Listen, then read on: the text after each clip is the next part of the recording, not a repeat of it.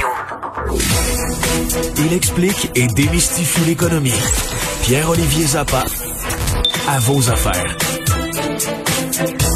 Bonjour Pierre-Olivier. Salut Mario. C'est un plan gigantesque d'infrastructure que lance le président Joe Biden.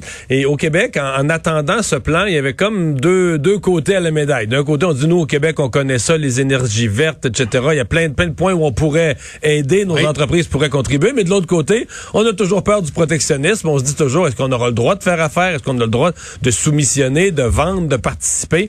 Et là, on commence à avoir des réponses. En effet, Mario, parce que lorsqu'on regarde attentivement et qu'on réécoute le discours de, Joe Biden qui a, fait l'annonce de, ce méga plan de, relance économique de 2000 milliards de dollars euh, qui, injecte des centaines de, millions en infrastructure, on se rend compte qu'au cœur de ce plan-là, c'est le Buy America. Donc, euh, des mesures protectionnistes. Et ce que dit le président américain, c'est que si on veut relancer l'économie, c'est avec des, sources renouvelables, des énergies vertes, mais surtout avec des infrastructures qui sont construites, fabriquées aux États-Unis.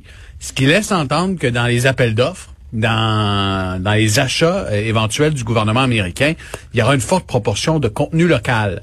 Hein, ce qu'on n'inclut pas nécessairement nous, chez nous, dans nos contrats. Les Américains vont l'inclure. Et je te donne un simple exemple. Joe Biden a l'objectif d'électrifier une bonne partie du parc d'autobus scolaires euh, aux États-Unis. Ça, euh, instinctivement, on pourrait se dire que ce serait bon pour Lyon Électrique à Saint-Jérôme. C'est notre fabricant euh, de, véhicules lourds et d'autobus électriques au Québec.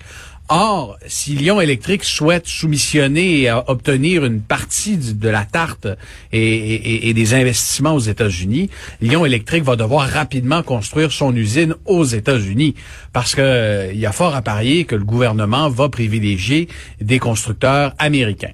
Alors, ce qui, ce qui pose la question pour des joueurs québécois, je pense à Boralex, je pense à, toutes ces entreprises qui sont spécialisées dans les euh, énergies vertes. Euh, Mais il y en a certaines qui ont des qui ont des parcs d'éoliennes, qui ont des investissements aux États-Unis quand même. Tout à fait, tout à fait. Mais ça va pousser probablement d'autres entreprises québécoises qui n'ont pas nécessairement un pied à terre aux États-Unis à, y songer, euh, à développer des capacités manufacturières aux États-Unis, à s'associer avec des entreprises américaines. Dans le cas de Lyon Électrique, l'entreprise avait déjà annoncé sa volonté d'avoir une usine aux États-Unis. Mais là, il faudra peut-être accélérer le pas euh, parce que d'autres de ses compétiteurs pourraient venir rapidement euh, ravir certains contrats aux États-Unis si Lyon n'a pas de capacité manufacturière pour fabriquer ses autobus.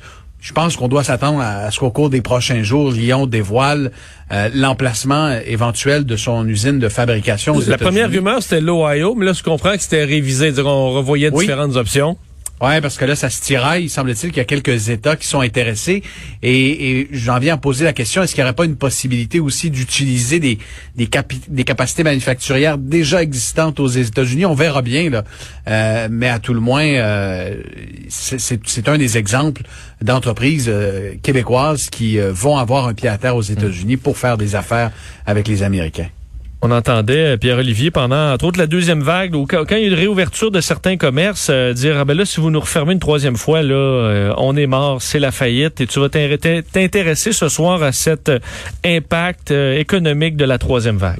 Ben, j'écoutais Jean Bédard, le propriétaire du groupe Sport Scène, la maison mère de la cage au sport, à, ton émission, Mario, à LCN ce matin. Puis je me souvenais ce que Jean Bédard m'avait dit avant le temps des fêtes le jour où le gouvernement va nous euh, rouvrir, ben espérons que ce soit pour de bon parce que ça impose euh, une panoplie de coûts, que ce soit pour les restaurateurs, les salles de spectacle, euh, plusieurs industries. Donc, rouvrir la machine, ça implique des coûts et ça implique aussi une capacité à convaincre des gens de revenir travailler.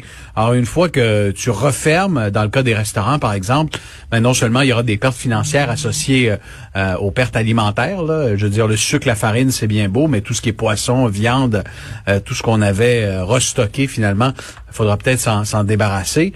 et, et la main tu as des employés qui sont revenus travailler euh, dans le secteur de la restauration, puis là, qui vont perdre leur emploi. On aura un témoignage ce soir à l'émission, une cuisine, soixantaine de personnes euh, qui ont perdu leur emploi du jour au lendemain. Ça faisait quelques jours qu'ils étaient de retour au travail à, Québec ça a été difficile, euh, ça a été un dur coup.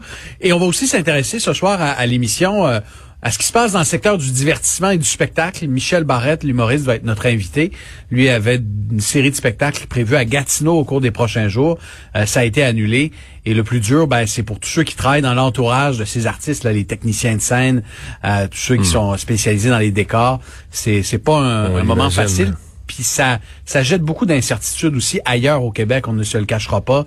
Ce qui se passe à Gatineau, à Lévis, à ben, Québec. Ça me paraît évident, Pierre-Olivier, que dans le portrait actuel, et surtout avec la rapidité, de, tout, à, tout à l'heure, on a présenté le point de presse des autorités à Québec qui disent comment ils ont été pris à contre-pied, euh, le côté exponentiel du nombre de cas. Puis là, aujourd'hui à Québec, on a 200, 260 quelques cas. 261. on annonce déjà 400 pour demain, puis on a déjà l'air convaincu de 500 pour après-demain. Là, donc on dit ça monte à une vitesse.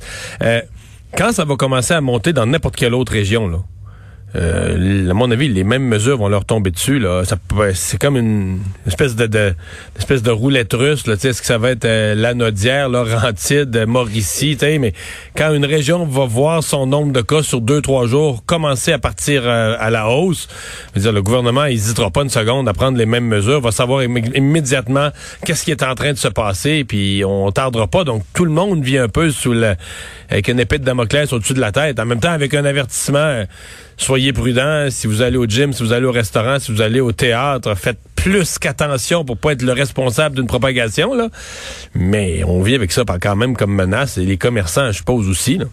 Tu sais, puis les commerçants, euh, il y en a beaucoup, Mario, je peux comprendre leur réalité, qui se plaignent du yo-yo, là, tu sais, du on ferme, on rouvre, on ferme, on rouvre, mais en même temps, euh, est-ce qu'il y a est-ce qu'il y a une possibilité de faire autrement? Ben, c'est ce que je disais, c'est ce que je disais à Jean-François Guérin ce matin. C'est mon, ah premier, mon premier commentaire à 7h30 ce matin. L'alternative à ça, c'est de tout fermer. On se fermer. Ben, c'est ça. Puis que dès qu'une, dès qu'une région passe au rouge parce qu'elle a trop de cas, ben, on dit pour être juste puis pour pas jouer au yo-yo, on ferme tout le Québec. Ça n'a pas d'allure non plus, là. Exemple, parce que là, la, la, Gaspésie puis la Côte-Nord puis tout ça, on les a rouverts euh, début février puis ils sont passés au orange puis ça continué de bien aller, ils sont passés au jaune. Ben, eux sont bien contents d'avoir des règles qui sont proportionnelles à leur nombre très, très, très, très faible de cas. Puis je te dirais même que si les gens de la Côte-Nord, mettons qu'en avril, il leur arrive une éclosion terrible, il faut tout refermer. D'après moi, ils vont quand même avoir été contents d'avoir vécu euh, de la liberté ben en, février, en mars, dans les commerces roulés, les restaurants et tout ça, tu sais. On a fait le choix, euh, comme euh, d'ailleurs euh, la, plupart des pays, de vivre avec le virus, de composer avec lui. On peut pas l'éradiquer, on peut pas faire comme en Nouvelle-Zélande, en Australie. Alors, dans, avec cette décision-là de dire on va cohabiter avec le virus, ben, une approche comme ça, asymétrique, où une telle région, on applique telle mesure, telle autre région, selon l'épidémiologie puis l'état de la situation, à mon avis, c'est probablement ce qu'il y a de mieux à faire, même si ça implique évidemment de jouer au yo-yo. Merci Pierre-Olivier.